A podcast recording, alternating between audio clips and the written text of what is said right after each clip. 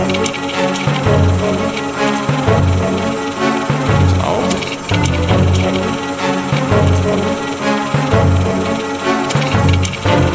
und herzlich willkommen zu Anno. dem Podcast über aktuelle Forschung aus der Geschichtswissenschaft. Mein Name ist Philipp Jansen und ich begrüße alle zur sechsten Sonderfolge. Buchhandlungen, das Fernsehen und das Internet sind voll davon. Man könnte meinen, alles sei bekannt, alles sei erforscht, die Informationen lägen alle offen da.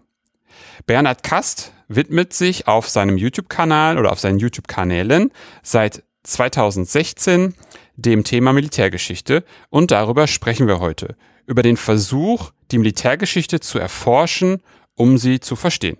Hallo Bernhard. Hallo Philipp. Bernhard, bevor wir ins Thema starten, magst du dich einmal kurz selbst vorstellen? Mein Name ist Bernhard Kast, ich bin 40 Jahre alt, ähm, habe in Österreich geboren, habe Informatik und Geschichte beides auf Diplom an der Universität Salzburg studiert und im Jahr 2016 mit dem Kanal Military History Visualized begonnen und 2018 dann mit Military History Visual Not Visualized begonnen und versuche da im Wesentlichen ja Militärgeschichte darzustellen, halt auf Englisch, aber mit einem starken Bezug auf, auf deutschen Quellen zum Teil, ja, also Sekundärliteratur und dann Primärquellen. Im Englischen sagt man General Sources, zwischen Primary und Secondary Sources, von dem her gibt es manchmal diese Übersetzungssprünge. Jo. Was mich noch interessieren würde, wie bist du überhaupt auf das Thema Militärgeschichte im Generellen gekommen und wie ist das dann zu dem Schritt geworden oder zu dem Schritt gekommen, einen YouTube-Kanal zu machen, so oder zu YouTube-Kanälen zu machen, wie du sie jetzt machst? Da gibt es mehr oder weniger eine taktische und eine strategische Komponente. Ähm, also es war eine gewisse Ironie. Ich hatte den Kanal gegründet, bin dann nach Österreich zurückgekommen, habe dann per Zufall eine Verwandte getroffen, die ich seit Jahren nicht gesehen habe. Und dann sitzen wir so beim Café und erzähle ich ihr, was ich mache. Und dann sagt sie plötzlich, ah ja, das hast du schon als Teenager gemacht. Und ich sitze dann kurz da und so, hä? Was? Und dann denke ich nach und das stimmt. Und dann erinnere mich, ja, mein erstes Referat, das ich jemals halten musste in Deutsch, war über Kriegsschiffe. Und die Folgereferate waren bis auf eines, glaube ich, dann noch in der Hauptschule auch alle in dem Bereich, weil mich das Thema immer interessiert hat. Und ich hatte aber dann um 2006 im Studium oder so, habe ich einfach mich eigentlich von der Militärgeschichte im Großteil abgewendet und bin erst kann sagen, wirklich 2016 und wieder zurückgekommen. Also waren so zehn Jahre, wo ich relativ wenig oder gar nichts in dem Bereich gemacht habe. Und so von dem her kann man sagen, ja, ich habe es eigentlich schon immer irgendwie gemacht und andererseits dann erst später. Die taktische Ebene war dann mehr oder weniger ähm, die berufliche Situation. Ich hatte mich da in, eine, ja, in eine nicht so gute Position manövriert und habe dann den YouTube-Kanal auch mehr oder weniger aus der Not heraus gestartet, also ich vor einen anderen. Und dann bin ich zu dem mehr oder weniger gekommen und habe den Kanal eigentlich, er war auch nicht geplant, ich hatte, wollte eigentlich ursprünglich nur eine Infografik machen. Und das ist dann irgendwie zu Video geworden. Das habe ich dann hochgeladen, aber war auch nicht wirklich zufrieden. Dann habe ich gedacht, okay, probier's mal. Und dann hatte ich halt innerhalb von einem Tag, glaube ich, 100 Subscriber. Und beim anderen Kanal hatte ich, glaube ich, über einen Monat um die 30 Videos raufgeladen und keine 50 Subscriber. Und dann war ziemlich klar, okay. Und es hat mir auch richtig Spaß gemacht, weil ich bei dem Video, glaube ich, habe ich zwei, drei Tage komplett durchgearbeitet für das erste Video. Und, und ja, und dann war einfach, okay, das ist jetzt, das ist es jetzt. Und dann habe ich da einfach beinhart weitergemacht für eine Weile und einfach nur jeden Tag an die ganze Zeit an Videos gearbeitet etc. Und dann bin ich halt nach Österreich wieder umgezogen, weil damals war ich noch in Hamburg, auch in der Nähe von der Bundeswehr-Universität, also Helmut Schmidt-Universität heißt sie, glaube ich, inzwischen, oder hieß sie schon damals. Und da war ich ja auch direkt zum mehr oder weniger an einigen Büchern noch dran. Hm, hm. Spannend, spannend, spannend.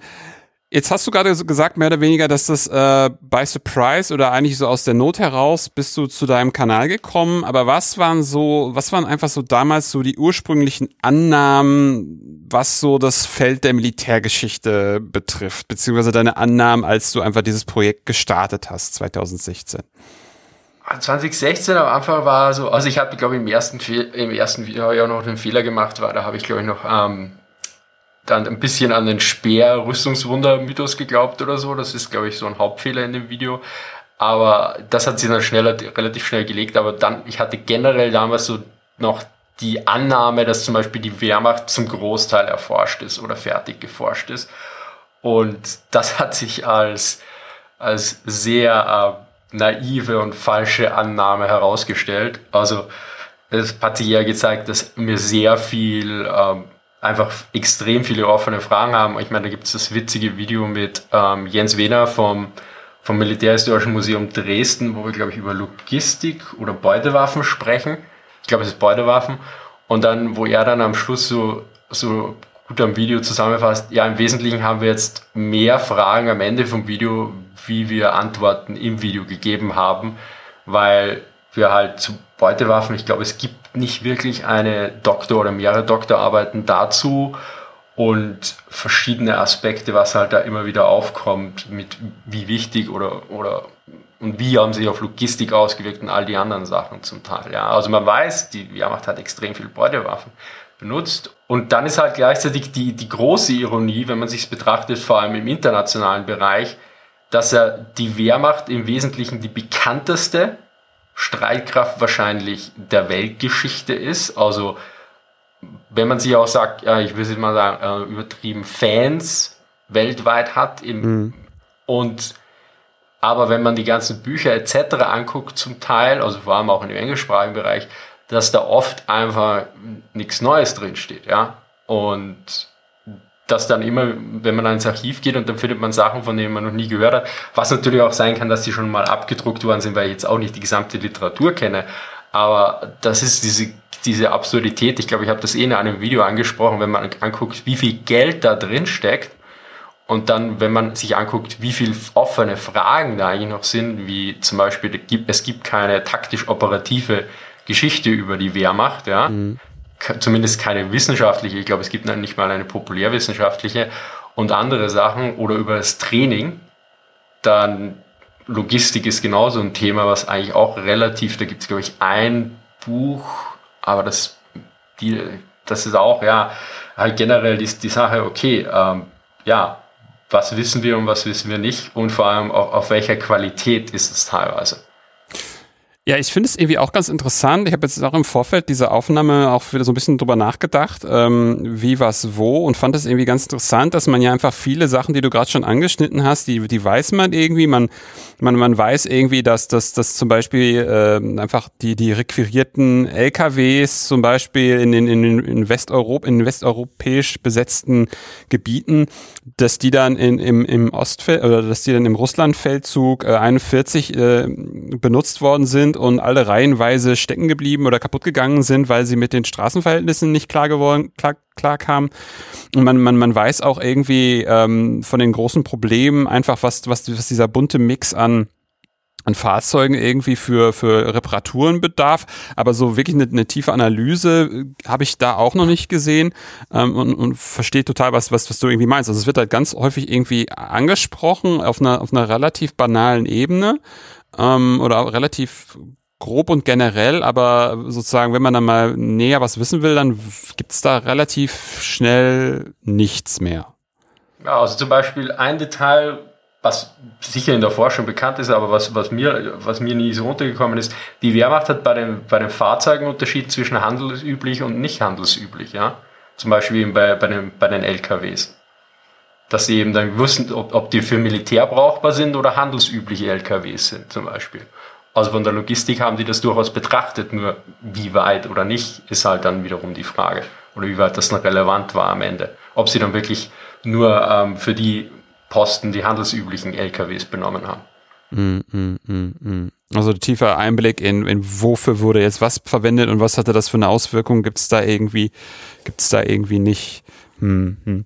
Aber wie, wie ist das? Also, du, bist da irgendwie reingegangen in, in, in das ganze Projekt und was war so, was war so deine, deine, deine Idee? Also wie, was, wo, womit hast du dich am Anfang beschäftigt und warum? Also das erste war ähm, Panzerfertigung im Zweiten Weltkrieg, Deutsche. Ähm, das war im Wesentlichen, wie gesagt, ich wollte ursprünglich eine Infografik machen und dafür braucht man Daten, ja, und dann bin ich zufällig über den Wikipedia-Artikel gestoßen. Also Wikipedia benutze ich üblicherweise nicht mehr als Quelle. Es sei denn meistens für Cross-Referencing selten noch. Und, und habe halt dann das so aufgearbeitet und dann war generell, ich würde sagen, ich habe einen eher, manchmal Meinung, aber eher meistens, oder Interpretation, aber eher, ich, ich mag es gern datenlastig, ja. Ich mag gern Zahlen, also mit Informatik auch, ja. Und, und ich generell, was, was halt bei mir immer der Ansatz ist, ich will alles verstehen. Ja? Und für mich ist Verstehen nicht begrenzt auf, also wie gesagt, wirklich alles verstehen. Bei mir geht's Grand Strategy will ich genauso verstehen wie, wie Taktik oder auch, auch Maschinengewehre oder sonst was. Also wenn es für mich verstehen heißt, äh, dass ich etwas verstehe, dass ich ins, Bundes, äh, ins Militärarchiv nach Freiburg fahren muss, dann fahre ich dorthin. Wenn ich ähm, Lauf vom MG42 wechseln muss, damit ich das verstehe, dann mache ich das. Ja. Ähm, das zum Beispiel, warum, warum hat man zum Beispiel im Königstiger am Schluss noch das MG34 drin gehabt, vorne im Bug mhm. und, und nicht das 42er? Ja, weil beim 34 kann man den Lauf gerade nach hinten rausziehen. Und ich meine, es gibt auch noch andere Gründe, weil da die, die, die Lafetten etc., auch nicht die Lafetten, die Läufe etc. alles schon gemacht worden sind und so. Aber das wird halt nochmal klar, wenn man es veranschaulicht, weil beim MG42 nimmt man den Lauf zur Seite raus. Das ist dann, eben, wenn das MG vorne im Panzer drinsteckt, im, in der Panzerung ist das ein bisschen schwieriger, ja. Mhm. Und, und das wird halt dann nochmal klarer. Aber genauso, ja, und an, manchmal muss man dann auch Quellenstudium betreiben. Und, und das ist so mein Ansatz, beziehungsweise man kann es auch ein bisschen so sehen, wenn man es von, vom Computerspiel sieht oder der Simulation, je nachdem beziehungsweise manchmal ist ja die Überschneidung bei, bei gewissen Produkten nicht so gering, ja. Weil es gibt manche die Hersteller, die stellen Computerspiele her, aber die haben dieselbe Version auch für Militärsimulationen, verkaufen das an Regierungen, mhm. äh, Bohemia zum Beispiel. Und da ist halt auch dieser Ansatz, als Informatiker muss man halt gewisse Daten wissen oder Fakten verstehen, Mechaniken, damit man es entsprechend repräsentieren kann. Und das ist auch immer der Ansatz, warum ich also ich habe, ich glaube, ich relativ, ich habe immer wieder Informatiker oder ah, aus anderen Bereichen Ingenieure, die sagen, hey, die finden meine Videos richtig gut, weil genau eben gewisse Sachen angesprochen werden. Also dieser systemische Ansatz, mhm. auch man kann sagen mechanisch oder das, das, die, das Zusammenhang, das da dabei ist, ja. Mhm. Und das ist auch bei mir immer so, dass ich sage, ich will die Grundfaktoren wissen hm. und die essentiellen Punkte, was da was beeinflusst hat, die Prozesse, was auch im, im Geschichtestudium sehr fokussiert worden ist, meiner Meinung nach. Und wo mir auch mein voriger Informatik-Hintergrund wahrscheinlich geholfen hat, weil ich habe da mal mit einem anderen Kollegen gesprochen und der hat auch einen Informatik-Hintergrund. Und hat er gemeint, ja, wir können das meistens teilweise schon einordnen, wenn da Prozesse erklärt werden, weil wir sowieso schon in Prozessen teilweise und so, so denken wo, wo andere noch das, das Niederschreiben, machen wir schon bei den Vorlesungsnotizen die Pfeilchen, was wie zu was führt. Hm, hm. Aber nochmal, vielleicht nochmal einfach, damit wir auch die, die Hörerinnenschaft so ein bisschen abholen. Was ist, also warum, warum ist es für dich so wichtig gewesen, am Anfang ja vor allem auch jetzt neben der Panzerproduktion, vor allem sehr viel so über Organisationsstrukturen zu sprechen? Was, wa, warum, warum, warum ist, warum ist das für dich so, so, so essentiell? also die ganzen äh, Divisionsstruktur, also die Organisationsstrukturen von Divisionen, Bataillonen und Kompanien etc., da war der ursprüngliche Grund wirklich ähm, der Black Ice Mod für Hearts of Iron 3, weil da konnte man seine eigene Division designen und zwar auf einem Level, wo ich dann gemerkt habe, ich habe eigentlich, ich habe über die Jahre ja immer wieder über Divisionen gelesen, ja, und im Studium und man hört immer Division, ja, und dann waren die Division und die Division und dann stand ich da 2016 und hatte keine, absolut keine Ahnung, was eine Division eigentlich ist. Und dann guckt man sich so eine deutsche Infanteriedivision von der ersten Welle an im Zweiten Weltkrieg, die hat um die 17.000 Mann. Und, und man hat keine Ahnung, was das ist, genauso wenig wie eine Panzerdivision. Das sind am Anfang vom Krieg um die, ähm, ich glaube jetzt um die 12.000 Mann also ich bin mir da jetzt nicht hundertprozentig sicher, aber ja, um eine, und die sind halt 44 sind die Divisionen dann beide ein bisschen anders aus. Da hat die Infanteriedivision bei weitem weniger und die Panzerdivision bei weitem mehr Mann. Aber was ist jetzt die Division? Wie setzt die zusammen? Ja, und okay, die besteht aus drei Infanterieregimentern und einem Artillerieregiment, die Infanteriedivision. Und die gliedern sich dann wiederum auf in Bataillone. Und dann kommen die Kompanien und dann kommen die Züge und dann kommen die Gruppen. Aber das Ganze und dann versteht man mit der Zeit erst, ah, okay, gewisse Waffen kommen erst auf einer gewissen Ebene. Okay, das, der Mörser kommt erst auf der Ebene. Das Infanteriegeschütz kommt auf der Ebene. Ah, okay, die, die Artillerie, die, die, sich, die, das Regiment gliedert sich in drei Bataillone und oh, Abteilungen, in dem Fall, mhm. Abteil, bei der Wehrmacht hieß es noch Abteilung. Mhm. Und dann würde das entsprechend meistens in der und der Gefechtssituation wurde eine Abteilung einem Infanterieregiment zugewiesen in einer gewissen Form. Mhm. Und, und das, ich meine, das habe ich damals einfach mal, weil ich einfach die Division, weil ich das interessant fand. Und es kam halt auch der Aspekt dazu, man kann das relativ einfach visualisieren. Das ist auch immer so, so ein Aspekt, den man nicht vergessen darf, wenn man es visualisieren kann im Video. Mhm hat es, ist es ansprechender, weil ich habe inzwischen, das habe ich die Trennung zwischen den Kanälen gemacht, weil ich habe zum Beispiel mal ein Video gemacht, warum Rommel so kompliziert ist, so ein komplexer Charakter in dem Sinn. Mhm. Und das Video, ich meine, ist richtig gut gegangen, aber im Wesentlichen war es meiner Meinung nach kein Visualized Video. Da waren einfach nur die ganze Zeit Icons da, bis auf wenige Ausnahmen. Und da habe ich gesagt, ja, das kann ich eigentlich auf einem anderen Kanal auch machen und mit weniger Aufwand und versuche dann eher die, die, die Sachen, wo es wirklich was zu visualisieren gibt, am Hauptkanal zu haben. Ja. Und, und bei den Organisationsstrukturen, die ließen sich halt immer sehr gut visualisieren. Mhm. Und das war auch dieser Aspekt dabei, dass man einfach sieht, okay, da hat man diesen Baum, der dann aufgeht und da hat man die Verteilung, wie viel Mann sitzen da und wie viel Waffen in dem Bereich oder sonst was. Aber wirklich, muss ich auch sagen, damals wirklich verstanden, die ganze Organisation, habe ich, glaube ich, auch, viele ist erst im Nachhinein dann gekommen über die Jahre, was, was dann im, im Nachhinein so repliziert habe, ah, okay, die Waffen kommen erst auf der Ebene. Und dann macht das auch nochmal Sinn, zum Beispiel, weil der General, der Name kommt ja mehr oder weniger von Generalist, dass er halt Generalist in allen Waffenbereichen ist, dass er die, dass der Kampf der verbundenen Waffen führen kann, eben Combined mhm. Arms Warfare. Mhm. Deshalb, dass er diesen generellen Ansatz hat, dass er halt alle Waffen im Konzert mal ansetzen kann Mhm. Das wird dann auch erst klar, wenn man sieht, ah, okay, bis zu einem gewissen Level hat man eigentlich nur diese Waffen in dieser Art von Truppenkörper, Einheit, Schrägstrich, Verband, Großverband. Mhm.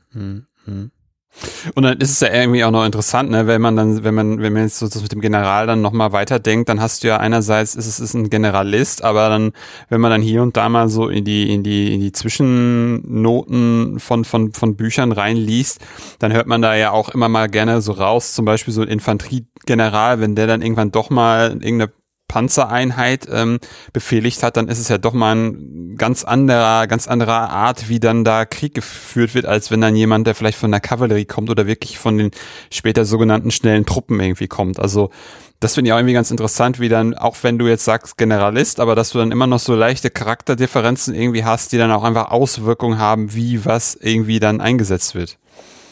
Ja, aber das, das ist generell die Frage, ich meine, die, die die Konzerte verbundenen Waffen hat man ja eigentlich schon vor, vor, vor einem Panzer, ja. Und da ist dann die Frage, ob man, oder wie man den einordnet oder nicht. Ich meine, die Wehrmacht hatte gemacht, General der Infanterie, General der Panzer mhm.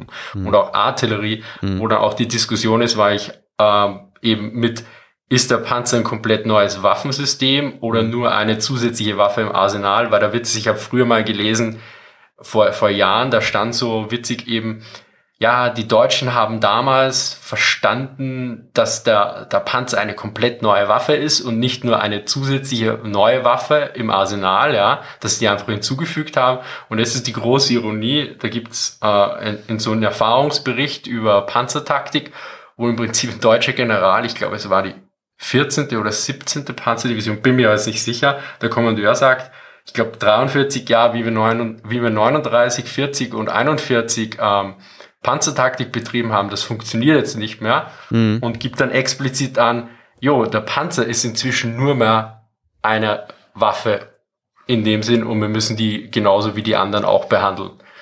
Und das fand ich eine gewisse Ironie, wie ich mich da zurückerinnere, was ich halt vor circa 20 Jahren im Studium mal gelesen habe, wo man dann sieht, okay, da hat sich ja was geändert. Genauso wie, glaube ich, ein, ich glaube Lindemann, aber nicht der vom vom 20. Juli in, ich glaube, 37 oder 38 in einem Artikel geschrieben hat, wo er eigentlich gegen die Panzerdivisionen argumentiert hat, ja. Mhm. Wo er einfach sagt, ähm, ja, wir müssen eigentlich die Panzer äh, aufteilen aus den und den Gründen und im Prinzip eigentlich eher der Struktur der französischen Streitkräfte 1940 ähnlich ist.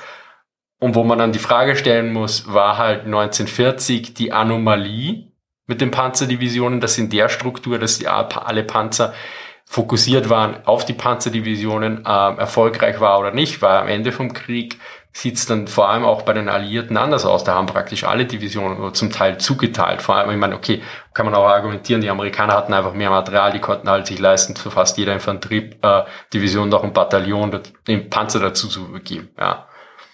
Aber gleichzeitig ist auch die, die Panzerabwehr einfach weil sie von, von der Geschützgröße so angestiegen ist, auch zum Teil nicht mehr möglich. Das heißt, man muss den Infanteriedivisionen auch irgendwas auf Selbstfetten geben, weil man kann halt die Pack 40 oder geschweige denn mit 75 Millimeter oder geschweige denn die Pack mit 88 Millimeter kann man halt kaum noch als Infanterist bewegen. Wohingegen am Anfang vom Krieg die 37 Millimeter Pack hat dann eine, eine taktische Mobilität, die noch da ist. Ja, mit der, die, die fällt dann irgendwann weg, wenn dann Infanterist. Ich meine, da gibt's auch in der, in der Wehrmachtsliteratur oder Ausbildungsliteratur so eine nette Grafik, wo, wo der Infanterist so dasteht, so mit der kleinen Pack, wo er noch lächelt.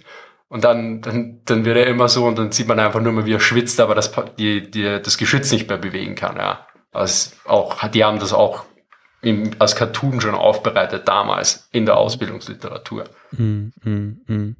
Ja, wo man jetzt einfach mal so merkt, ne? man ist dann da in so einem Themenbereich drin, man, man wirft dann eine Frage irgendwie auf und dann kommt man von da nach da, nach da, nach da und hat dann irgendwie ein ganz schönes Dickicht an, an, an weiteren Fragen und, und, und, äh, und Ideen und, und Faden, die man irgendwie beschreiten kann und, und auch nicht.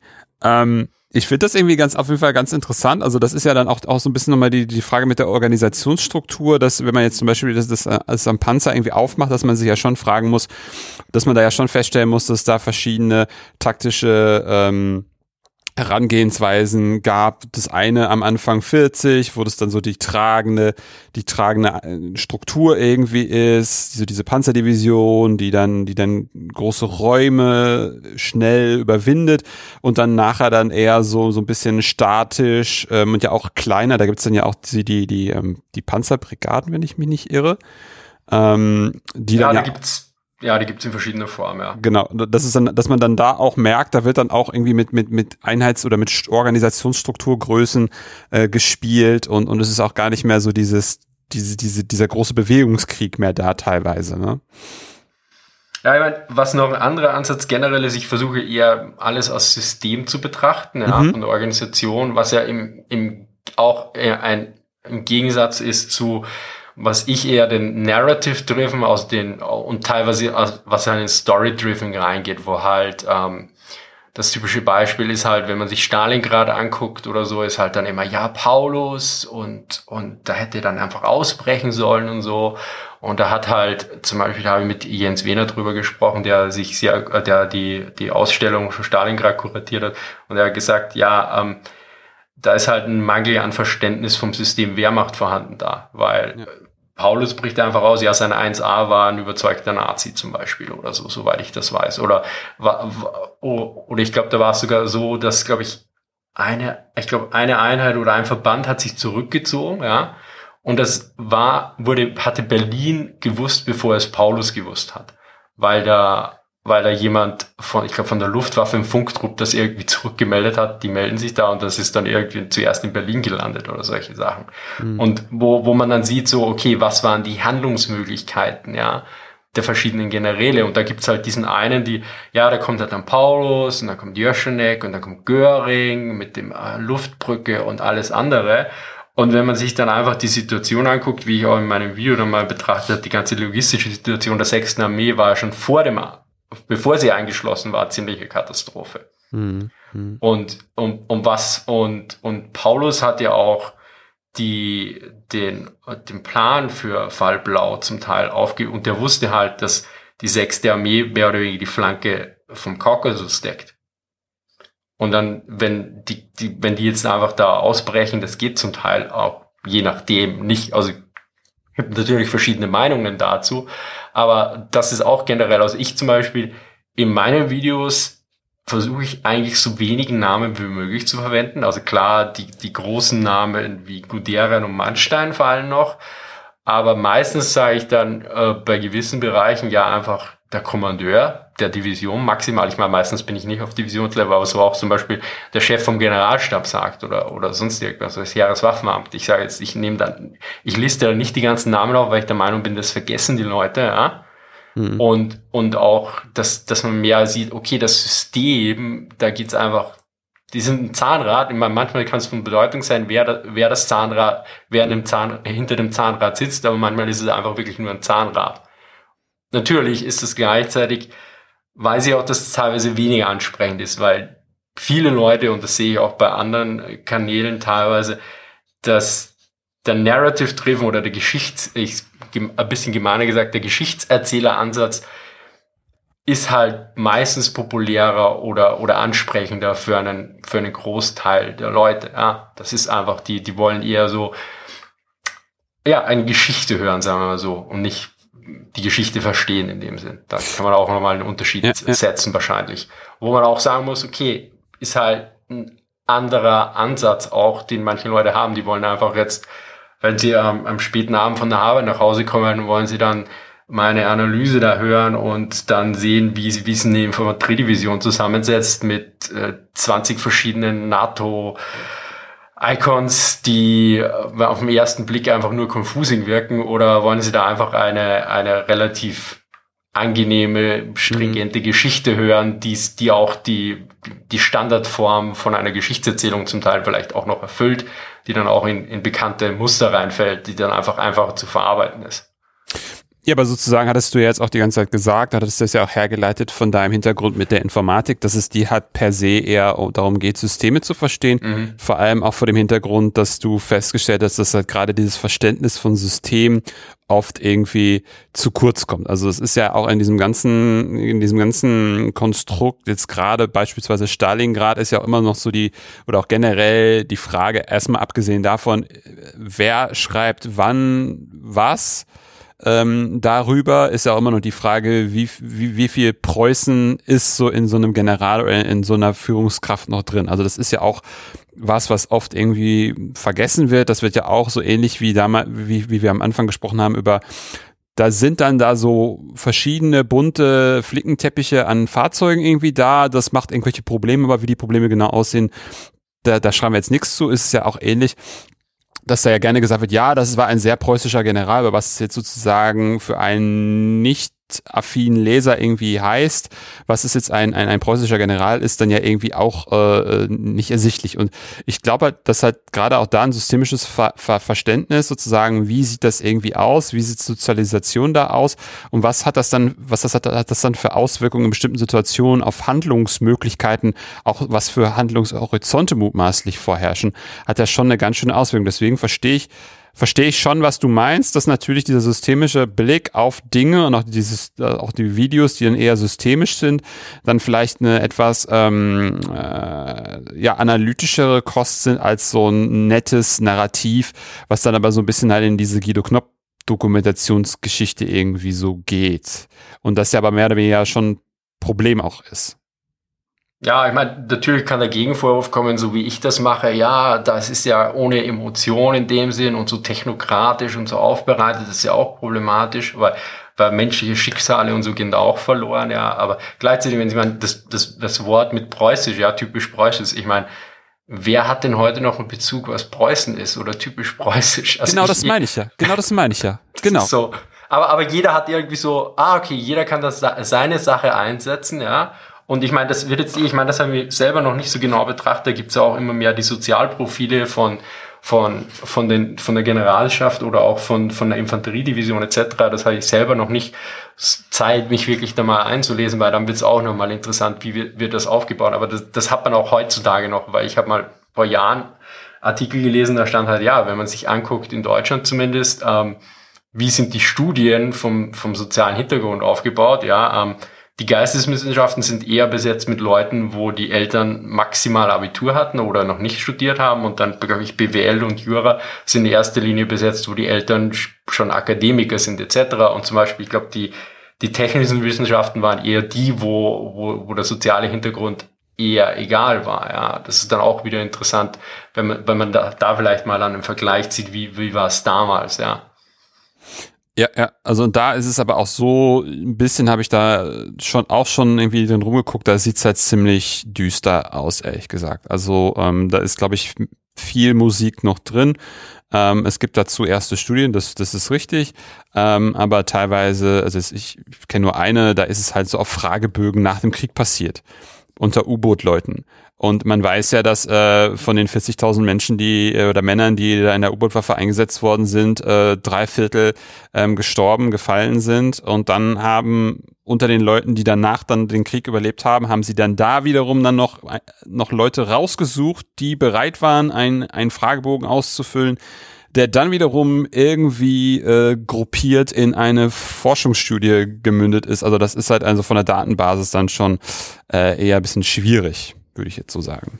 Ja, das kein Problem. Aber ich glaube, bei den, in den Personalakten müsste relativ, also ich habe jetzt da, ich habe mit Personalakten mich noch nie befasst, ich habe nur mal die Kriegsstammdatenrollen, glaube ich, zumindest von Bayern für, für Ahnenforschung mal angeguckt und da stand, glaube ich, eigentlich zumindest damals schon, ich glaube, der Beruf von den Eltern genau. drin. Ja, in, tut er.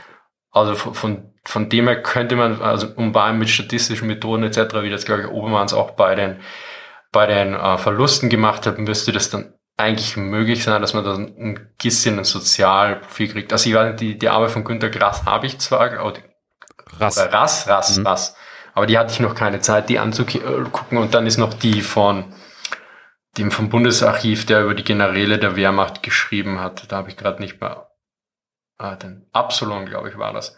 Das hatte ich auch, da habe ich nur kurz mal reingeguckt, da, aber da habe ich wegen anderen Zahlen geguckt.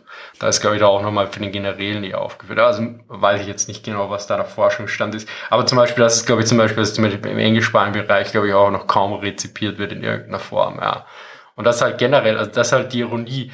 Einerseits ist das Interesse extrem groß an dem mhm. ganzen Thema, aber gleichzeitig ist halt da wenig Forschung bis sehr wenig Forschung, je nachdem, wie man es betrachtet. Andererseits kann man gleichzeitig sagen, wie, da ist dann die Gegenfrage, wie wichtig ist es wirklich? Ja, ist das, ist das, ist Geschichte oder Militärgeschichte auch, ist das ein Luxusgut? Weil, wenn man anguckt, ich meine, ja, für, für, für das Militär, also für, für uns, also ich, ich, ich spreche das auch immer wieder ironisch in meinen Videos an, wenn ich jetzt zum Beispiel oft ein Video mache zu, ich habe einmal ein Video gemacht, wie man einen Tiger am besten zerstört aus einem Panzer. Mhm. Und dann habe ich also ironisch am Ende vom Video gesagt, ja, wenn ihr jetzt auf dem, auf dem Weg zur Schule oder zur Arbeit, wenn ein Tiger beim Weg kommt, dann wisst ihr, wie ihr den jetzt zerstört, ja, weil teilweise, klar, die Information, ist das jetzt wirklich relevant, wo, wo man sich nicht auch die Frage stellen kann, okay, du ziehst das so analytisch, systemisch auf und verstehen, aber im Gegensatz zu ihm der andere, der Geschichte erzählt,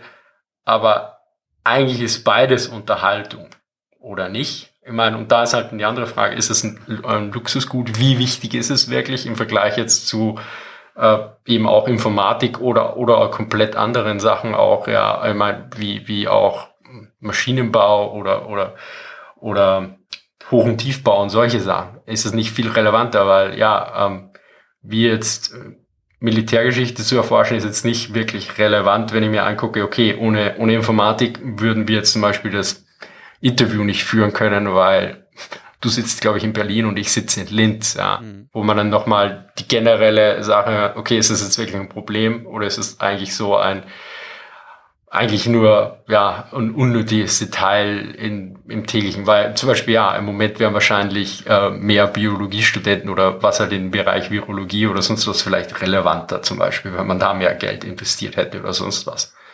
Ob sich ja so eine Situation wie Corona ändern würde, ist wieder eine andere Sache, ja. Mhm. Aber ich finde nochmal, ich finde nochmal dein, dein, dein, ähm, das, was du gesagt hast über, über den, was der, was der Markt will und was, was es auf dem Markt irgendwie gibt, finde ich schon sehr interessant, weil ich weiß nicht, ob das jetzt so, so, so bekannt ist. Ähm, es wird halt, also es, es gibt seit Jahren halt eine riesige Welle oder ein riesiges Interesse daran, so, so First-Hand-Accounts irgendwie zu, zu, zu, zu kriegen. Und das hat halt einfach zur Folge, dass halt ganz viele ähm, deutsche Augenzeugenberichten, Berichte, Ego-Dokumente ähm, ins, ins Englische übersetzt werden und, und den Markt halt sehr doll besetzen. Ähm, aber dass zum Beispiel deutsche Forschungsliteratur eher nicht übersetzt wird. Und das finde ich halt irgendwie echt bemerkenswert, weil, weil dann teilweise eben sowas dann, weil dann so ein Ottokarius mit seinem Tiger im, im Tiger in the Muds heißt das, glaube ich, auf Englisch. In the Mud, ja. In the Mud äh, ist dann irgendwie, das, das kennt jeder, jeder, der irgendwie äh, taktisch unterwegs ist, kennt das. Ähm, der kennt auch der, der, der kennt auch die ganzen Osprey-Hefte, die, die schön bebildert irgendwelche Sachen darstellen aber sozusagen äh, die ein oder andere Forschungsliteratur, keine Ahnung, ob das irgendwie Marco Sick ist, der, der sehr elaboriert mal versucht, äh, der Auftragstaktik nachzugehen, oder ob es irgendwie ähm, äh, Wettstein ist, der, der auch mal sich die Logistik anguckt und immer wieder deutlich macht, wie, wie viele schwarze Flecken es da irgendwie gibt und wie wenig erforscht das Ganze ist, aber dass es sozusagen der Backbone irgendwie ist, weil ohne Logistik, ohne eine Patrone im Gewehr kann man irgendwie auch nirgendwo kämpfen das, ähm, das ist halt, das fällt dann irgendwie so hinten rüber. Also da ist die einerseits, äh, der, was der Markt will, kriegt der Markt im Wesentlichen. Das ist klar, also, ja. Äh, also klar, also durch, durch YouTube muss man ganz klar sagen, ich kann halt jetzt Sachen machen, die, die gingen nicht, weil, äh, seien wir uns ehrlich, ähm, mit meinem starken Akzent etc. würde jeder im Fernsehen sagen, Herr Kast, was wollen Sie denn, ja? Beziehungsweise äh, ja, hören Sie jetzt auf, hier eine, eine Division aufzuzeigen, das interessiert doch niemanden, ja. Das habe ich eine Nische in dem Sinn gefunden, wo, wo halt die groß genug ist, damit ich davon leben kann, ja. Und und ja, mit dem ganzen, äh, mit den ganzen EO-Accounts oder, oder diesen Darstellungen, ja. Also soweit ich weiß, ich bin mir jetzt nicht hundertprozentig sicher, von dem her bin ich da vorsichtig. Oral, äh, das geht ja viel in den Oral History Bereich rein, was glaube ich auch mhm. eher, vor allem auch, weil sich der Name, vom Namen her würde ich es anbieten, aber ich glaube, kommt eher aus dem englisch-amerikanischsprachigen Bereich. Und das ist auch nochmal eine andere, wirklich eine andere Kultur und das, die, die haben anderen Zugang. Das habe ich gesehen, wie ich bei den Reenactments war, ja. Mhm. Da hat auch jemand gesagt, die, die haben, also Reenactments sind, wo Leute halt wirklich, die, die spielen nach, ja. Und das kann man jetzt im Positiven wie im Negativen sehen, ja. Aber zum Beispiel, wo ich da war in Coney, Ohio, die haben wirklich ähm, mir erzählt, und ich glaube, dass sie das ja auch gemacht haben, die haben ein komplettes Funk oder zumindest ein komplettes ähm, Telefonnetz aufgebaut zwischen den einzelnen Reenactor-Basen dort mit, mit anscheinend original deutschen Equipment aus dem Zweiten Weltkrieg. Die haben auch, glaube ich, ein komplettes Feldlazarett aufgebaut. Und die, die reden dann teilweise auch Deutsch oder versuchen das und die haben dann wirklich die Uniformen und versuchen das so korrekt wie möglich zu machen. Also es gibt auch verschiedene, aber die haben mir auch erzählt, ja, es gibt, er kennt da einen, da gibt es irgendeine Insel, da laufen sie alle rum wie in den 20er Jahren als Zivilisten und ziehen sie auch so an und so. Und ich habe da auch drüber nachgedacht und mir das angesehen und ich glaube, irgendjemand hat das auch erwähnt oder gesagt und er hat gemeint, ja, die Amerikaner sind aber auch generell eher auch eine, ich glaube, er hat Performance-Kultur oder so gemacht. Da ist einfach auch diese, die, ein anderer Zugang. Ist auch ganz interessant, zum Beispiel, wenn man sich Interviews ansieht, ja, im englischsprachigen oder im deutschsprachigen. Also mein Eindruck war meistens bei den englischsprachigen Interviews fast immer, die Leute haben richtig viel Spaß. Egal, egal ob das die Comedians sind, da reden zum Beispiel ganz normale Schauspieler miteinander und die haben wirklich, in Österreich würde man sagen, eine fetzen Gaude und, oder Gaudi und, und dann guckt man sich ein deutsches Interview an, teilweise mit Komikern und das ist dann schon äh, relativ ähm, ernst. Mhm. Andererseits. Und da hat man, sieht man auch dann diesen anderen Zugang und, und, und ja, und das habe ich auch viel erlebt in den Kommentaren teilweise, wo ich, was ich da letzten Mal wieder angesprochen habe, wo dann einfach Leute sagen, ja, ähm, du behauptest das, aber der General oder der sagt, ähm, das war so und der war dabei, also glaube ich ihm. Was halt, so, okay, ja, gut kann ich jetzt auch nicht sagen, aber wir wissen von den Akten her oder was, dass das ziemlich sicher nicht stimmt, was XY da geschrieben hat in seinen Memoiren. Und ich behaupte nicht, dass er lügt, nicht immer zwangsläufig, mhm. weil ich habe mich auch auseinandergesetzt mit ähm, Seven Sins of Memory von Daniel Schechter und anderen, ähm, wie sehr sich die Erinnerung ähm, der Menschen verändert, ja, dass die Erinnerung, weil meistens wird die Analogie gebracht, ja, die Erinnerung ist so wie eine Festplatte, ja, das ist die Erinnerung ist eher wie so ein Haufen Plastilin. Jedes Mal, wenn du auf deine Erinnerungen zugreifst, hast du einen neuen Abdruck drauf und das verändert sich das Plastilin ein bisschen, ja. Das ist, äh, und Gedächtnisfehler sind extrem häufig und manchmal haben die Leute Erinnerungen von Szenen, wo sie nicht mal waren. Also gibt es, glaube ich, so ein, es reicht schon die Suggestivfrage. Ich glaube, da haben sie einmal eine Studenten gefragt, da gab es in Niederlanden oder so, so einen massiven Flugzeugabsturz und dann haben sie mal Studenten gefragt, ja, haben Sie das Video zum Absturz im Fernsehen gesehen? Und dann haben, glaube ich, 30 oder 40 Prozent so eine extrem hohe Zahl gesagt, ja, und die konnten das sogar beschreiben. Das Problem ist, es gibt keine einzige Videoaufnahme vom Absturz. okay. Aber allein schon die Frage und, mhm. und, und, und das ist auch dann so, was dann eigentlich viel releva weniger relevant im Geschichte, aber im, im strafrechtlichen Bereich ist, ähm, wenn dann die Frage gestellt wird, ja, ähm, was, was für eine Jacke oder welche Farbe hatte denn die Jacke von dem Typ, der sie angegriffen hat? Und der hatte vielleicht keine Jacke an, aber durch die Suggestivfrage kann schon passieren, dass er sagt, ja, der hatte eine blaue Jacke an. Oh, und dann, und dann hat man ein anderes Problem. Ich meine, ich war auch, habe ein bisschen Jura gemacht und da hatte auch einmal ein, ein Professor, der auch am Gericht tätig war, dann so das Beispiel gebracht, da haben alle die, den Verkehrsunfall beschrieben und es hat überhaupt keinen Sinn gemacht und dann haben sie einen Lokalaugenschein gemacht, ist, was normalerweise selten möglich ist aus zeitlichen und geldlichen Gründen und hat er gesagt, dann waren sie alle dort und haben sie festgestellt, dass keine einzige der Darstellung überhaupt physikalisch möglich war nach der Straßensituation. Hm, hm, hm. Und, und dann wird's halt okay. Und, und wir reden hier von Leuten, die ähm, relativ nah am Geschehen waren und die jetzt vielleicht nicht nochmal vom, vom Krieg traumatisiert waren oder wie diverse Generäle vielleicht mit ihrem Gewissen vereinbaren mussten, dass sie ähm, Tausende von Zehntausenden von ihren eigenen Soldaten, aber auch gegnerische am Gewissen haben. Und dann mhm. wird es halt nochmal interessanter, wenn man sich die Memoiren oder sonstige Sachen betrachtet und dann zu sagen, ja, der, der hat recht, weil der war dort und du nicht, ist okay, interessanter Ansatz, ja. Aber mehr oder weniger durch deine Vorrede mehr oder weniger äh, widerlegt. weil einfach das, das, das Gedächtnis so ist, wie es halt ist. Ja, nicht unbedingt. Also es kann einfach sein, wie, wenn man nur in die Dokumente guckt, äh, in die Dokumente wird halt auch ausgewählt. Da wird ja auch nicht alles reingeschrieben, da muss man auch immer aufpassen, ja. Mhm. Weil da, da ist ja auch ein gewisses Maß an Selbstzensur oder, oder Übertreibung, Untertreibung immer drin. Das ist ja generell bei Quellen. Man muss halt gucken, wie, was für eine Quelle ist es, in welchem Kontext und da muss man sie reinsetzen. Die Memoiren können durchaus Sinn machen, beziehungsweise wenn man, wenn man, wenn man die Memoiren von jemandem anguckt und man sieht, okay, das deckt sich konsistent mit anderen Sachen, dann wird das wohl wohl Sinn machen. Aber es gibt halt auch noch durchaus wichtige, wiederum andere, wo man sagt, okay, das hat nicht gestimmt, das hat nicht gestimmt, das hat nicht gestimmt, das hat nicht gestimmt und ja, okay, wird dann dann das stimmen? Mm -mm. Hast, fällt dir ein Beispiel ein, wo du, wo du mal an einem, an einem Video oder an einem Skript gesessen hast, wo dir sowas irgendwie mal aufgefallen ist, einfach mal um so ein Beispiel geben zu können? Also der Klassiker bei der Panzerwaffe ist normalerweise Guderians Erinnerung eines Soldaten, wo man auch übrigens das Marketing ansprechen müsste. Also auf Deutsch, wie gesagt, heißt Erinnerung eines Soldaten. Auf Englisch hat es den Titel Panzerlieder. ja. Also da ist halt dann, man kann sich fragen, was sich wahrscheinlich besser verkauft. Ich meine, Erinnerung eines Soldaten war wahrscheinlich auch in der Nachkriegszeit in Deutschland wahrscheinlich auch ein angebrachterer Titel. Mhm, ja. Mhm, genau. Das ist auch nochmal der kulturelle Ansatz, weil das, das merkt man auch, weil ich, äh, ich habe teilweise viel amerikanische Literatur am Anfang von meinem Kanal ähm, übersehen mhm. oder, oder abgelehnt, weil ich dachte, das ist irgendein populärwissenschaftliches oder unwissenschaftliches Werk. Ich, ich glaube, das Beste ist The Eagle Against the Sun.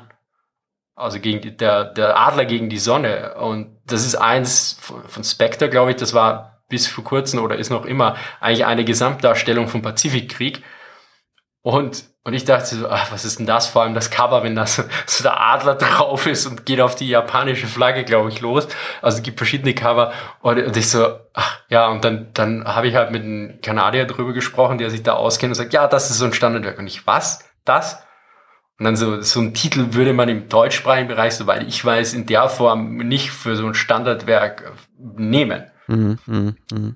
Und ähm, also wer gesagt, gut, ja, also wo es mir selber untergekommen ist, direkt, also bei Goderan war das meistens alles über, über andere, da bin ich nicht selber drauf gekommen. Das war in erster Linie zum Beispiel Dr. Roman Töppler, aber auch vor allem äh, Dr. Pöllmann, der das ja besonders in seinem Buch zur Panzerwaffe da aufgearbeitet hat, wo dann immer wieder diese Sachen vor, was, was mir öfter vorgekommen ist, also einmal ist mir aufgefallen, ähm, eine Erklärung bezüglich, warum die, ich glaube, die Focke-Wulf 200 nicht zur Aufklärung für die U-Boote benutzt worden ist, sondern umgekehrt.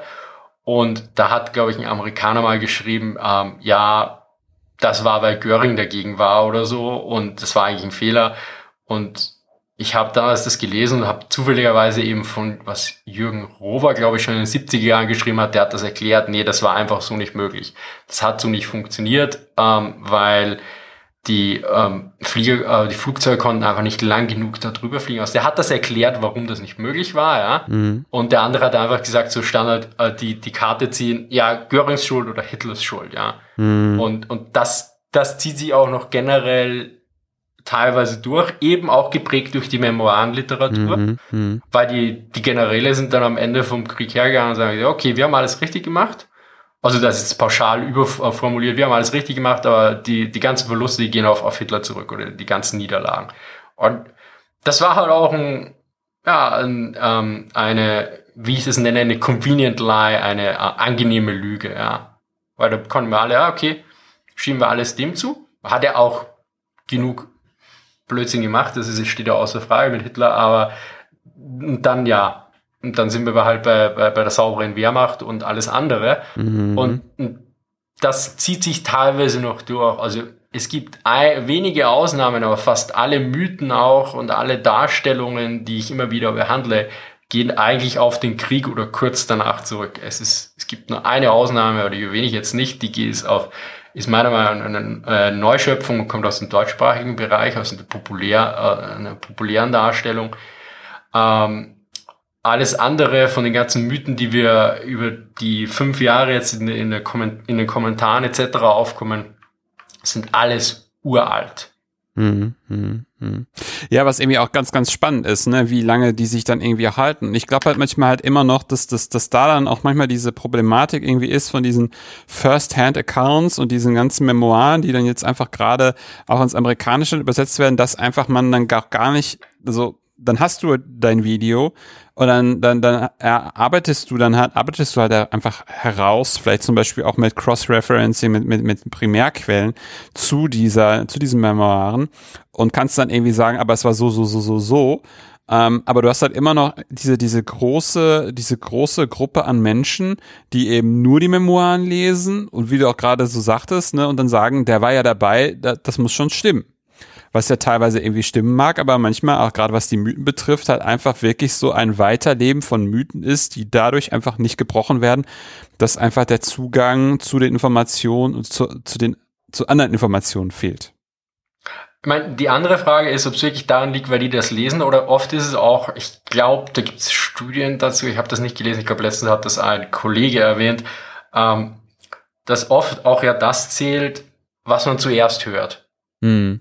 Wenn man, wenn man das eine zum ersten Mal hört, dann bleibt das hängen und, und so. Und man sieht auch zum Teil schon eine Wende in der Meinung, ja. Also von, von, von, von diesen, von der sauberen Wehrmacht, diese Darstellung, die geht immer weg. In, inzwischen sehe ich zum Teil auch schon eher den Gegentrend, dass dann die Leute jetzt äh, so auch, oder auch von der überlegenen Wehrmacht so, dass die Leute ins komplette Gegenteil wenden. Da gibt es manchmal wirklich Leute, die sagen, ja, ja, die Wehrmacht hat sowieso gar nichts drauf, ja. Wo ich dann so merke, okay, jetzt weil, also, meiner Meinung nach wurde lange die populär, also, mag jetzt Fehlinterpretation sein, aber lange Zeit ist meiner Meinung nach geschrieben worden in der populären Literatur, also früher, ja, die Wehrmacht hätte fast den Krieg gewonnen, ja. Mhm. Und, und dann ist, glaube ich, eine sehr viel von der Wissenschaft geschrieben worden im Wesentlichen, die Wehrmacht hatte niemals eine Chance. Und da merke ich jetzt, kommen teilweise einfach diese, diese Welle jetzt bei der nächsten Generation an und teilweise in den Kommentaren, wo dann einfach sagt, okay, und die gehen dann, und die werfen dann komplett alles über Bord. Also man, man merkt so, das Pendel schlägt jetzt in die andere Richtung zum Teil aus. Mhm. Es kann natürlich auch sein, dass das in erster Linie die Leute ist, die mein Kanal jetzt wiederum anzieht, ja. Das kann ich jetzt, mag mich da ehren, weil ich habe da mit anderen Leuten gesprochen und die sagen, nee, ich sehe das nicht so und so. Und weil ich habe auch immer wieder diese Kommentare, also die, diese Wehrmachtsverherrlicher zum Teil, da gibt's diesen äh, englischen Namen Wehrabu. Das leitet sich, glaube ich, von irgendwas, was aus dem bezüglich ähm, Fans von Japan, glaube ich, Abus ab oder so. Es muss ich, muss ich mal genau rezipieren. Und ich habe dann Kommentare, wo dann, wo dann kommt, ja, ist, dieses Video wird wieder ähm, da werden jetzt die Wehrabus in, in den Kommentaren sich ärgern und rumschreiben, ja. Mhm. Und dann ist kein einziger Wehrbu in, in, der Kommentar, in den Kommentaren. Und dann schreibt jemand anderer, ja, ihr schreibt da alle von Wehrabus, aber ich sehe hier keinen einzigen Wehrabu-Kommentar. Und da sieht man dann diese, aha, okay. Und dann ist die Frage halt, gibt sie nicht mehr? Sagen die nichts mehr? Oder sind die nicht mehr auf einem Kanal? Oder sind die inzwischen der Minderzahl? Weil ich habe inzwischen eher dann manchmal wirklich das Gegenteil, dass manche Leute schreiben, ja, die hatte sowieso nichts drauf und sonst was. Sage ich, naja, okay, wenn die jetzt gar nichts gecontent, wie manche so darstellen, dann frage ich mich, warum der Krieg bis 45 gedauert hat gegen die Sowjetunion, die Vereinigten Staaten und Groß und das britische Empire. Mhm. GA ist auch ein bisschen schwierig. So diese, das ist nicht die über super Streitkraft war, steht außer Frage, aber dass, dass, dass die äh, gar nichts hingekriegt haben, ist auch ein bisschen problematisch. Wir dürfen nicht vergessen, Frankreich war jetzt, wurde lange Zeit als eine der wichtigsten oder stärkste Militärmacht in, in Europa gesehen damals, von ziemlich allen. Also mm, ja. Mm, mm. Bevor man dann 1940 den mit Fall Gelb dann äh, diesen Angriff auf Frankreich gemacht hat. Klar, ja, genau, da, das war ja auch immer noch die große Angst, die dann da auch vorherrschte. Schafft man es, schafft man es nicht. Man hat dann da wieder mit den Zahlen angefangen und, und gesagt, so und so und so und so und die haben so und so viel Panzer. Und das war ja auch das, was du gerade meintest, ne? Also die Doktrin war ja damals äh, Infanterie Panzer beigeben und die Deutschen sind dann mehr oder weniger mit genuinen, also mit, mit, mit, mit, mit, mit, mit, mit generischen Panzerverbänden, Großverbänden oder, oder Divisionen aufgetreten und haben dann einfach einen, einen anderen Approach gehabt ja. als die, die Franzosen, ja. Und da kommen halt viele verschiedene Faktoren zusammen, nicht mhm. nur diese Organisation, da ist auch die Moral, also da bin ich auch noch, weil die, die, die verschiedenen Aussagen über die französische und britische Moral, was ich bis jetzt mhm. so gelesen habe, aber da muss man halt auch nochmal tiefer schauen, die, die sind auch sehr interessant zum Teil, was, was ja. da gesagt worden ist, ja. Ja, es ist halt einfach eine, eine, eine ganz schön krasse Gemengelage, ähm, wie, wie man das jetzt genau aufgreift. Ich meine, das war ja damals Van Krefeld mit seinem, mit seinem Kampfkraftbuch, der sich ja die Amerikaner angeguckt hat. Da hatte ich ja auch relativ länglich mit ähm, Jonathan Zimmerli im Podcast schon drüber gesprochen, dass das eine problematische, auch eine politische Geschichte irgendwie war, die sich auch sehr weit hochhält. Dann hat man ja sozusagen dieses, äh, diesen, diesen britischen Approach mit Safety First ähm, und dass das dann irgendwie Taktik, taktische, taktische Herangehensweisen irgendwie determiniert hat. Also es ist irgendwie aber auch alles irgendwie genauso wie du es gerade meintest, ne? So, so von, von, von die Wehrmacht ist so top notch zu die Wehrmacht hat irgendwie gar nichts hingekriegt. Ähm, ist es dann irgendwie, es gibt nichts in der Mitte, ne? Also es gibt irgendwie nur starke Meinungen nach rechts oder links, aber es gibt irgendwie kein, kein wohltariertes äh, Mittelfeld, wo man, wo man einfach gut mal abwägen kann und, und das führen wieder ist. Und ich für mich ehrlich gesagt ist das so ein bisschen dieses, dieses Black Hole, wo, wo ich einerseits verstehe, was du meinst, wenn du, wenn du mit einem, mit einem globalen Blick auf Geschichte guckst und fragst, ist das jetzt nur, ist das jetzt irgendwie so ein, so ein Goodie, was wir uns leisten? Gibt es nicht auch andere Felder, die, die, die, die spannender sind, wie du es gerade beschrieben hast, situativ, jetzt Virologie oder Medizin? Ähm, aber wenn man dann in solchen Feldern ist, finde ich, merkt man halt schon, dass da halt bestimmte Felder sehr, noch sehr unerforscht irgendwie sind. Zumindest was ja, die ausgewogene Forschung betrifft. Ja, ich meine, was halt meiner Meinung nach für Forschung generell wichtig ist, ist analytisch, mhm. dass man Sachen versteht. Und ich meine, das ist zum Beispiel diese, diese Sache mit die eine Meinung geht da und die andere in die eine Richtung. Und da ist meistens dann, und das kriege ich dann auch in den Kommentaren oft mit, mit, oder wenn man mit Leuten argumentiert, kann man relativ schnell rausfinden, okay, macht das jetzt Sinn, mit der Person zu argumentieren oder nicht.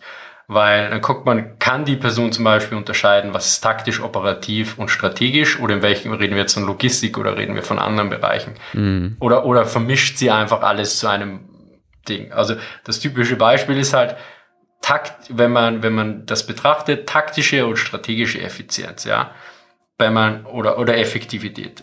Man kann eine hohe taktische Effektivität haben, kann aber die aus strategischen Gründen re äh, reduzieren. Typisches Beispiel sind die Vereinigten Staaten. Die Vereinigten Staaten werden generell angesehen als, oder auf zumindest auf strategischer Ebene, dass sie empfindlicher gegenüber Verlusten sind. Ja, zum Beispiel Vietnam war dann so, okay, dass man einfach gesagt, wir, wir, wir hören jetzt auf, ja. Und das war auch das Thema schon bei im Zweiten Weltkrieg, mhm. am Ende vom mhm. Zweiten Weltkrieg zum Beispiel. Die US Navy war eher dafür, die die Japan zu blockieren.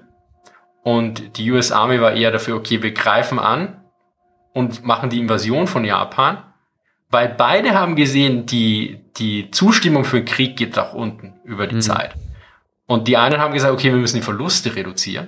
Und die anderen haben gesagt, nee, wir müssen den Krieg so schnell wie möglich beenden, deshalb wollen wir die Invasion. Ja? Mhm. Aber zurück dann zu strategisch. Und wenn man da empfindiger ist halt gegenüber Verlusten, dann kann es durchaus Sinn machen, dass man die taktische Effizienz Effektivität zurückdreht, um die Verluste zu reduzieren und dann halt mehr Feuerkraft oder Material anwendet, mhm. um halt das Menschenmaterial zu, zu, zu, schonen, was halt zum Beispiel bei der Wehrmacht zum Teil weniger der Fall war. Deshalb war da eine höhere taktische Effizienz zum Teil vorhanden und Effektivität.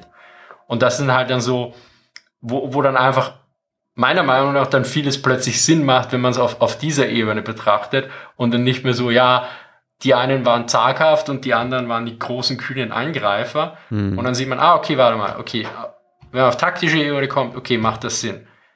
Aber warum war das so? Und, und dann einfach auch noch die strategische Komponente guckt, weil ein Standardaussage äh, ist meistens, die, die Deutschen waren halt auf taktischer und Strate äh, operativer Ebene sehr gut, aber auf strategischer schlecht. Und bei den anderen war es eher, dass die eher auf strategischer gut war wo halt dann die Metafrage ist, warum war das so, wenn man sich jetzt nämlich zum Beispiel die Sowjetunion anguckt, das hm. britische Empire und die Vereinigten Staaten und dann Deutschland. Deutschland hat sich als Macht der Mitte gesehen und umgeben von Feinden, ja. Und da steht halt, da ist halt Frankreich, Polen und Co. sind halt direkt an der Grenze, ja. Und da ist jetzt nicht viel Raum, den man freigeben kann. Von dem her macht dann es vielleicht durchaus mehr Sinn, sehr auf die operative und taktische Ebene zu fokussieren, mhm. als wie auf, wenn ich auf einer Insel sitze oder auf einem eigenen Kontinent. Oder, oder, ja, weil, ja, die Sowjetunion sitzt de facto auf einem eigenen Kontinent, das jetzt nicht, aber, mhm. oder es halt einfach nochmal viel mehr Raum freizugeben, ja. Mhm. Und da ist halt der andere, oder warum Logistik, ja, Logistik, ich meine, Deutschland hat ein sehr gutes Straßen- und Eisenbahnnetz, ja, und das dann lange Zeit um, mit Geländegängigkeit und solche Diskussionen, die waren halt dann lange nicht relevant, wenn man nicht wirklich komplett den Angriffskrieg gegen die Sowjetunion über Jahrzehnte plant. Wir reden da von strategischen Entscheidungen, mhm. die dann länger sind. Und da kann man auch, da, da ist es dann dazu gehören, dass sie sagen, ja, okay, die Vereinigten Staaten und Großbritannien sind strategisch besser aufgestellt. Ja, das sind aber auch Seemächte und im im, in dem Bereich hat einer meiner Professoren damals so schön gesagt, war ein Gastprofessor leider und wir hatten nur einen bezüglich Militärgeschichte, der gesagt hat, ja, ähm, Marinestrategie ist gebaute Strategie. Und da reden wir von Jahrzehnten üblicherweise. Mhm. Und das hat nochmal ein komplett anderer Ansatz wie bei der Armee. Eine Division und Panzer kann man relativ schnell produzieren. Mhm. Mhm. Beim Schlachtschiff und selbst Zerstörer das dauert ein bisschen mehr. Da ist auch nochmal viel mehr äh, technisches Know-how bei der, bei der Besatzung dabei, ja? Mm. wie, wie, bei, wie beim normalen Infanteristen. Ich meine, Maschinengewehr bedienen ist nochmal was anderes, wie, wie auf dem Zerstörer oder am Schlachtschiff da zu arbeiten, zum Teil, ja. Ähm, und da ist dann die, die Frage, hatte, hatte das eine Relevanz oder ist, vielleicht ist das mein, mein, meine falsche Ansicht zu der These? Hat das, hat diese weil es eben Seemächte waren, generell deshalb mehr einen Fokus auf den strategischen Blick? Oder ist es vielleicht wirklich eine, eine Fehleinschätzung? Hm, hm, hm, hm, hm. Ja, in jedem Fall, in jedem Fall spannende, spannende Gedanke, Gedanken, die einfach mal auch gut darstellen, mit was man sich für Fragestellungen so und, und Gedanken umtreibt, ähm, wenn, wenn man da jetzt äh, versucht, Militärgeschichte ähm, zu verstehen. Ähm, was wären denn so, so, so, so Bücher, was wäre Literatur, die du äh, den Hörerinnen empfehlen würdest, die dich irgendwie, die für dich irgendwie besonders waren? Also was, was wäre da Literatur, die du irgendwie empfehlen könntest, um in Aspekte der Militärgeschichte sich mal ein bisschen einzuarbeiten? Also was, was mir ähm, besonders gefallen hat, war Wettsteins Wehrmacht im Stadtkampf. Mhm. Weil das sind einfach so alle Komponenten drin. Also mir hat zum Teil sehr der Anhang gefallen, wo er dann einfach mal darstellt, die verschiedenen ähm, Waffensysteme oder die verschiedenen Waffen der Wehrmacht, wie zum Beispiel im Westfeldzug und dann, wo, wo sie teilweise noch überlegen waren in gewissen Bereichen und dann zum Beispiel vor allem bei der Artillerie etc., dass sie dann gegen, gegen die Sowjetunion, dass da plötzlich okay, dass da einfach die dann, dann einfach der qualitative Standard dahinterhergefallen ist, zum Beispiel bei Artillerie. Das sind halt wirklich so Sachen, die man eigentlich weiß, mhm. aber sie wirklich dann mal kurz in ein paar Sätzen ausformuliert zu lesen und vor allem von, von jemandem, der wirklich Ahnung von der Thematik hat, macht, hat, macht halt bei mir dann, da hat so Klick gemacht. Mhm. Ja. Mhm. Und dann auch generell zu betrachten, auch, auch die, die, die Darstellungen wie auch zum Beispiel die Luftüberlegenheit in Polenfeldzug erlaubt hat, dass weniger, dass, dass zum Beispiel die Logistik etc. sich nicht tarnen musste oder die, die Versorgungseinheiten und dass zum Beispiel dann auch zum Beispiel die LKWs, glaube ich, ich glaube in einem Fall waren, wurden die LKWs von der Versorgung benutzt, um schnell Infanterie nach vorne zu bringen, weil die notwendig waren. Mhm. Man dann auch sieht, diese unter Anführungszeichen kleinen Effekte von Luftüberlegenheit, was die dann ähm, für die taktische und operative Situation nochmal mhm. bedeuten, mhm. wie sich dann auswirkt, diese diese Zusammenhänge und sonstige Sachen. Dann im, dann die anderen Sachen sind Englisch, also von Evans und P.T. Kaigun. Das ist äh, japanisch für, für Navy, also für äh, Marine. Das ist ähm, Strategy, Tactics and Technology in the Imperial Japanese Navy von 1887 bis 1941 ist halt für sehr zentral, wenn man zum Beispiel die, ähm, die Imperial Japanese Navy verstehen will und auch die, die ihre Flugzeugträger und alles. Also mhm das ist für mich auch sehr interessant gewesen und ähm, im, bezüglich der Sowjetunion halt The Red Army and the Second World War von Alexander Hill von Cambridge History. Ja. Also es, für mich sind teilweise, also teilweise ist es bei mir stark geprägt bei dieser Darstellung oft.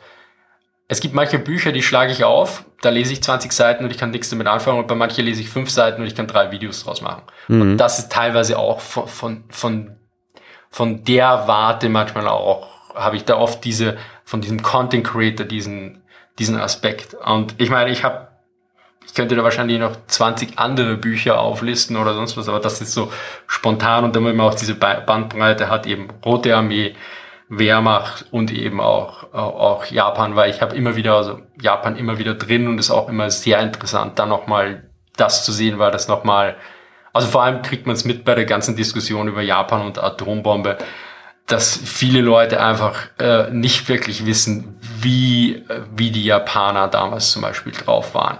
Mhm. Wie, äh, weil selbst vor dem Krieg, die hatten ja da Putschversuche und die haben sich gegenseitig ermordet und da sind teilweise die Leute, die die Entscheidungen getroffen haben, waren nicht die Hardliner zum Teil. Also das ist dann so, okay, ja, dann sieht man nochmal, das ist so, ein, so ein anderer Zugang, da sind wir komplett weit weg. Und ja, YouTube würde ich, würde ich auch was empfehlen. Also da würde ich halt Military Aviation History empfehlen, der macht da eher die Luftwaffe. Mhm. Das, und Drache Niffel, mhm. das ist mehr oder weniger der ähm, Navy-Experte in dem Sinne, der macht die ganzen Kriegsschiffe etc. Den habe ich auch schon interviewt. Der beschäftigt sich, glaube ich, mit dem seit 20, 30 Jahren. Also ist selten jemand untergekommen, der so viel weiß, weil ich habe den interviewt und habe dann hab dann immer irgendeine Frage gehabt zu irgendeinem abstrusen Thema und er wusste ja wirklich fast immer eine Antwort, war echt so, okay.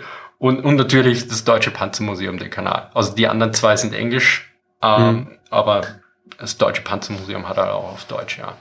Super, super. Ja, vielen herzlichen Dank. Ähm, die, die Literaturempfehlungen und auch die anderen Empfehlungen äh, kommen natürlich auch wie immer in die Show Notes, dass, ähm, dass die auch nicht verloren gehen. Und ich kann auch wirklich Wettsteins Buch nur empfehlen. Da lohnt es sich auch wirklich in jede Fußnote reinzugucken und die Zusatzinformationen noch mitzunehmen wie du gerade schon auch sagtest hinten, der Anhang ist auch sehr, sehr gut.